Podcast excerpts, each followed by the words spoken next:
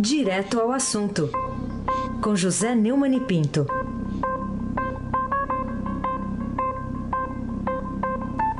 Neumani, bom dia. Bom dia, Raíssen Abac, o craque. Bom dia, Carolina Ercolim, tintim por tintim. Bom dia. Bom dia, Almirante Nelson, e um pedalinho do tal querida, nosso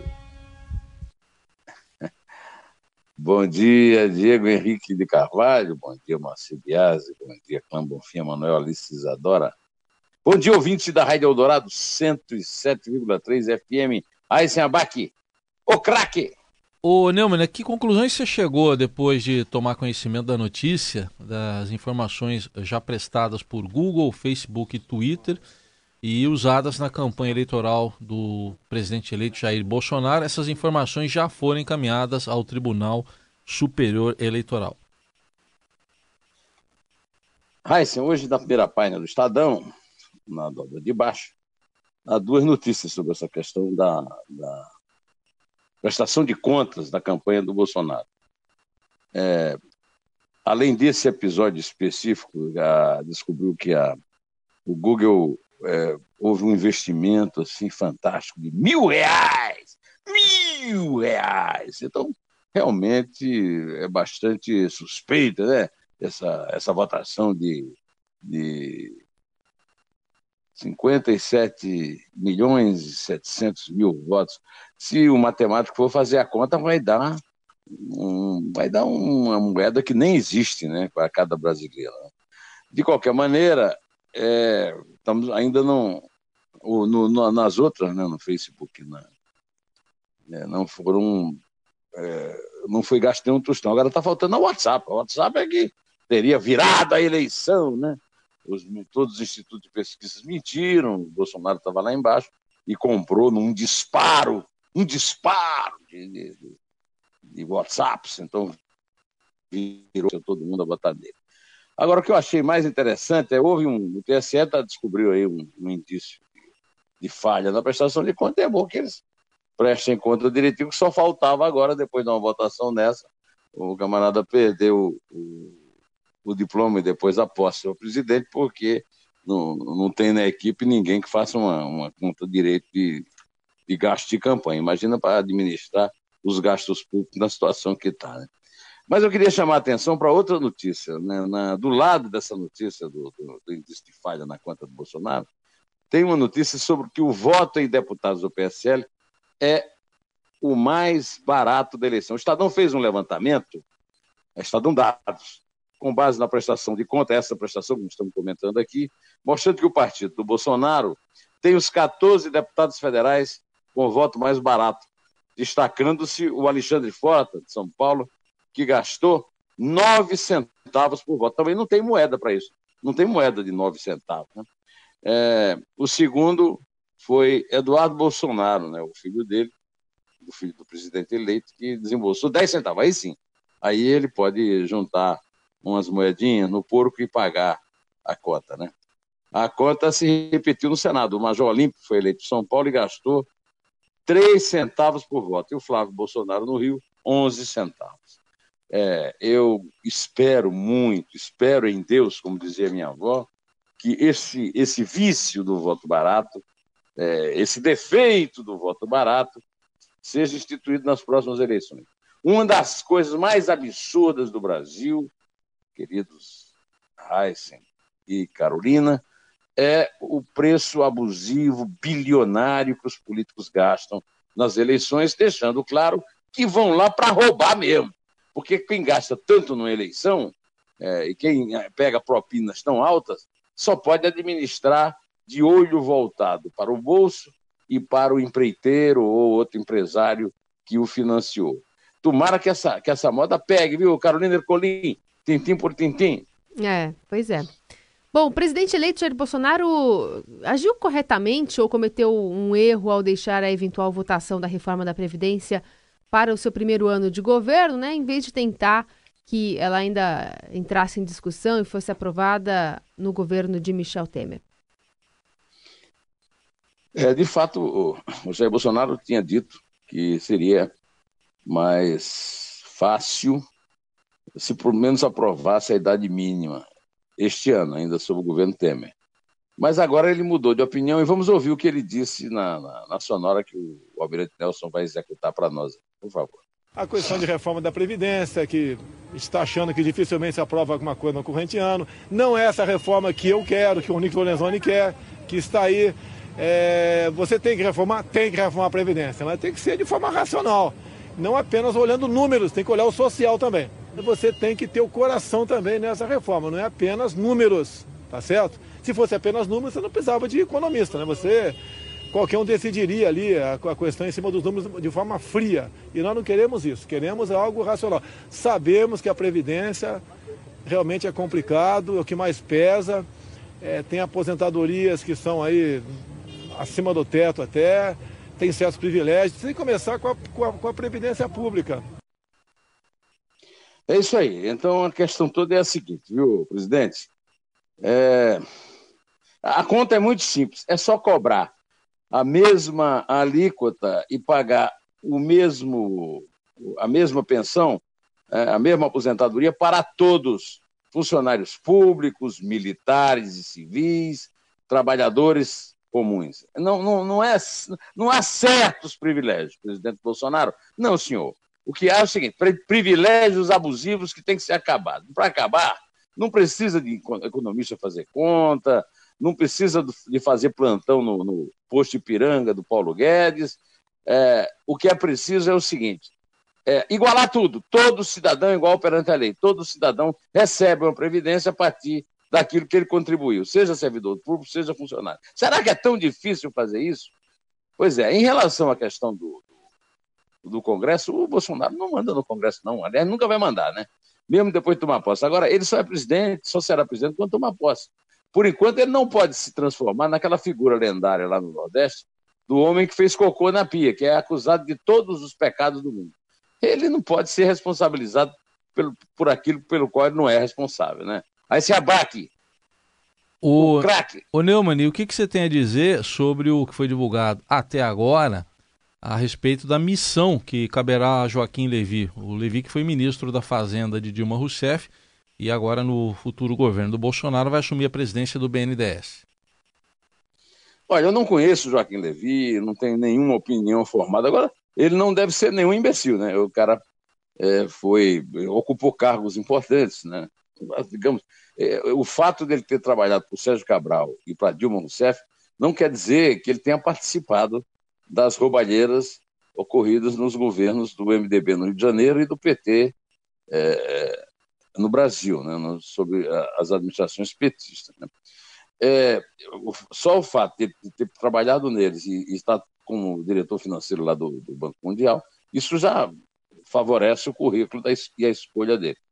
Ele, é, segundo o jornal O Globo, né, ele vai receber do Bolsonaro a missão de é, adotar quatro linhas: o financiamento para áreas de logística e infraestrutura, pelo apoio do programa de parceria de investimentos, é, PPI, né? as privatizações e a desmobilização de ativos, a inovação e as novas tecnologias, além da reestruturação de finanças de estados e municípios.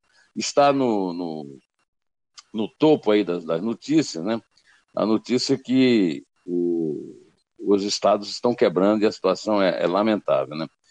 É claro que uma hora dessa vai sobrar para o BNDES, para o governo federal bancar essa conta. Agora, é um absurdo que isso aconteça, porque os estados têm autonomia, os governadores são eleitos prometendo mundos e fundos, gastam dinheiro demais, e aí depois todo mundo vai pagar a conta. Né?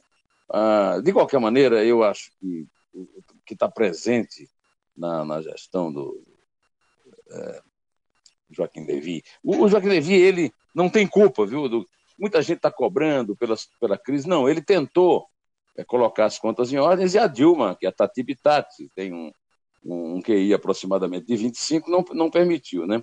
Então, o, o mínimo que se pode esperar dele é que pare de ficar gastando dinheiro com ditador africano e, e, e caribenho, né? Com Cuba, com Angola, como foi no governo, nos governos do PT, que não eram apenas uma questão de opção ideológica por ditadura de esquerda, mas também pela roubalheira generalizada, porque onde foi o dinheiro do BNDES tem, tem processo, né? Peru até o presidente foi preso e coisas do tipo. Né? Então é isso aí. É, Carolina Ercolim, tintim por tintim. Esperamos que ele faça o melhor e, aliás, que abra a caixa preta, o que é fundamental é que o Joaquim Levy abra a caixa preta do BNDES e a nação tome conhecimento é, do que realmente aconteceu lá nessas gestões, nesses desgovernos de Lula e Dilma. Carolina Ercolim, tintim por tintim. Agora, agora você acha uma, uma boa ideia manter o Ivan Monteiro na presidência da Petrobras e Nelson de Souza na Caixa Econômica Federal, né, que é do atual governo, para o próximo, o Neumann? Quando o Michel Temer assumiu, Carolina, ele nomeou o Pedro Parente. E o Pedro Parente foi o responsável pela prática ressurreição. A Petrobras estava quase morta e ele levantou a Petrobras. O Pedro Parente encontrou lá o Ivan Monteiro. O Ivan Monteiro foi nomeado pelo Dida Bendini, né? o, aquele que era presidente do, do Banco do Brasil, e a Dilma pôs no, na presidência da Petrobras, e, e, que na presidência do Banco do Brasil ele tomou, tentou tomar umas propinas aí de empresários corruptos e terminou sendo rechaçado. Mas quando foi para a Petrobras não tiveram jeito, tiveram que dar propina para ele. Só que, o, pelo que tudo indica, o, o, o Bendini, que está preso, né, é, fez a coisa certa ao levar o Ivan Monteiro, porque o próprio. Perdemos o contato com o Neumann? Vamos retomar já já o contato. Tá Eu estou ouvindo. Oi, Neumann, por favor. Eu estou ouvindo. Eu não perdi contato nunca. Então vamos seguir. É que a gente não estava te ouvindo, é... Neumann. Você não estava me ouvindo? A então o ouvinte também não estava ouvindo. Né? Também não. Isso é, uma, isso é uma calamidade, né, Carolina? Pois é, mas agora tá. Vamos lá. É, vamos lá. Então, eu estava dizendo que o Ivan Monteiro, não sei se vocês chegaram a ouvir isso, que o Ivan Monteiro foi levado para, o, o para a Petrobras pelo o Dida Bendini, né, que foi acusado de corrupção e está aí respondendo a processo na, na Lava Jato. Uh, o Dida Bendini era presidente do Banco do Brasil, ele tentou tomar um, umas propinas lá, mas os empresários corruptos não deram. Quando ele foi para a Petrobras, tiveram que dar. De qualquer maneira, o Ivan Monteiro não tem nada com isso. Ele foi levado lá pelo, pelo Bendini, foi, é, permaneceu sob a presidência do Pedro Parentes, que inclusive o indicou para o lugar dele quando saiu.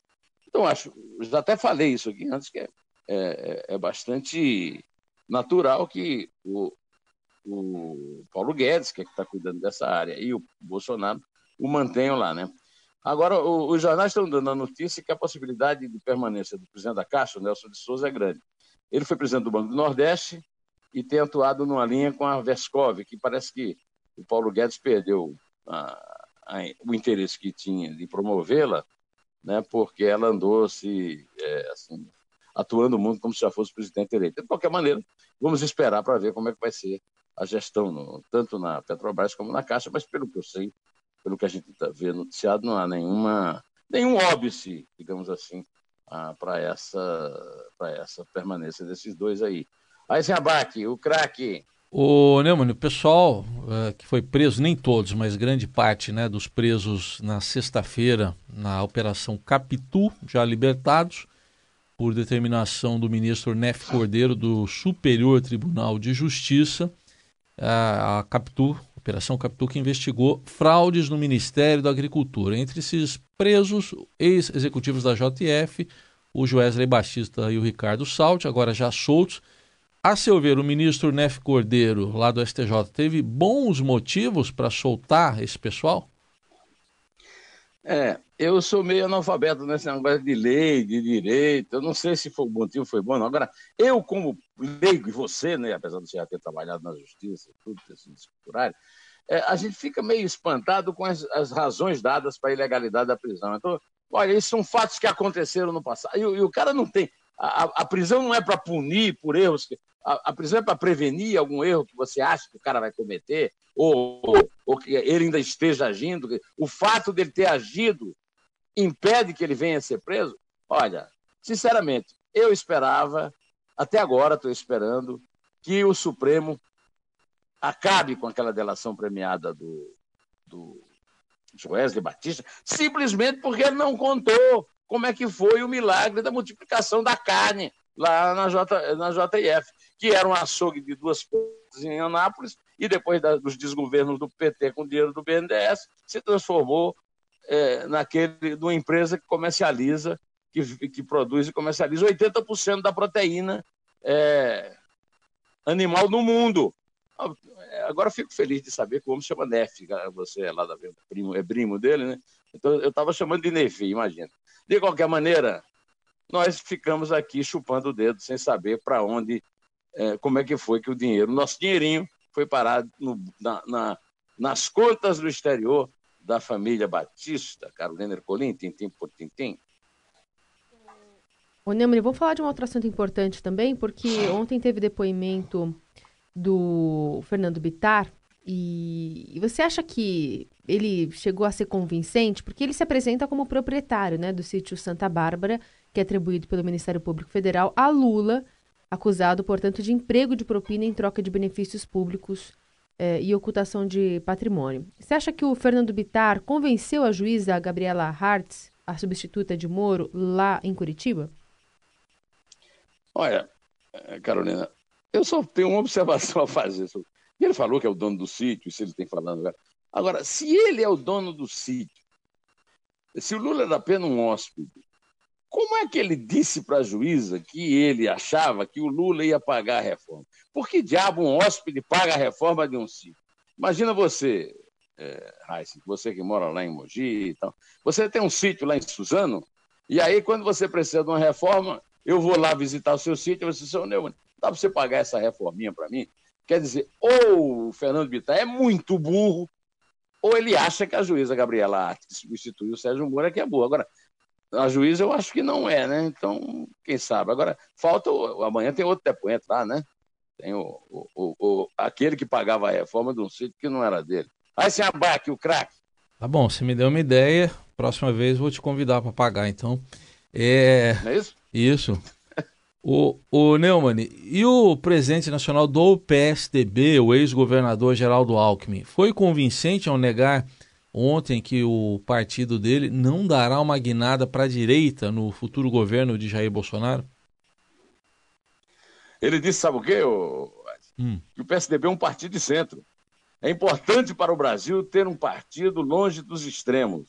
Um partido de centro, crítico, reformista, moderno, liberal na economia. Por enquanto, o que o povo sabe do PSDB é que o PSDB teve no, com o Aécio Neves 50 milhões de votos e a grande chance de montar é, um sistema de confiança do eleitor para acabar, denunciar e, e, e, e por fim né, a roubalheira dos desgovernos do PT. E, no entanto, recebeu propina, conforme foi demonstrado nas delações premiadas, para fazer uma, uma oposição de fancaria ao PT.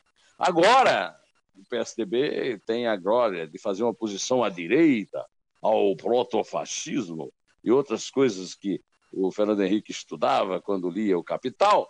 Agora é um partido de centro crítico. Não tem ninguém interessado nisso. O PSDB é um partido que tomou uma surra nessa eleição que só não é maior do que a do PT. Elegeu Aliás, elegeu o Dória porque sobraram o Dória e o França, que é um petista fajuto, né? um petista disfarçado. Né? E aí o povo votou no Dória tapando o nariz. Agora, o PSDB não tem futuro nenhum.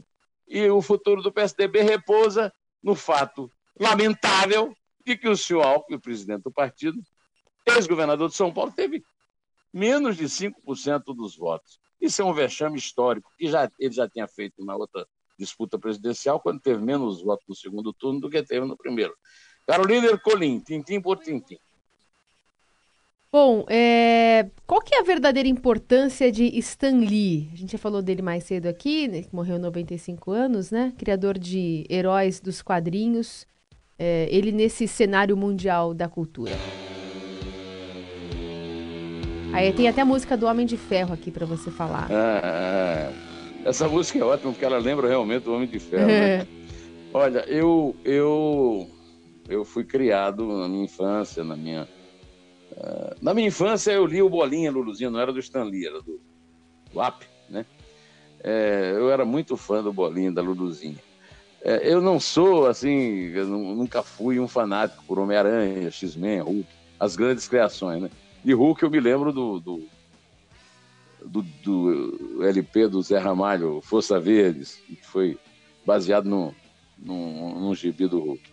De qualquer maneira, Stan Lee é, é um nome. E depois, na minha adolescência na minha maturidade, eu acompanhei muito os grandes comentaristas de quadrinhos no Brasil, Muniz Sodré, Moacine, e no mundo. Quer dizer, os quadrinhos são uma forma de narrativa típica de uma geração aí da metade do século XX para cá e, portanto, a importância de Stan Lee, né, o, o homem do Marvel, né, que morreu ontem é, no Hospital Cedar Sinai, né, é, é fundamental para a cultura nossa do século XX e do século XXI.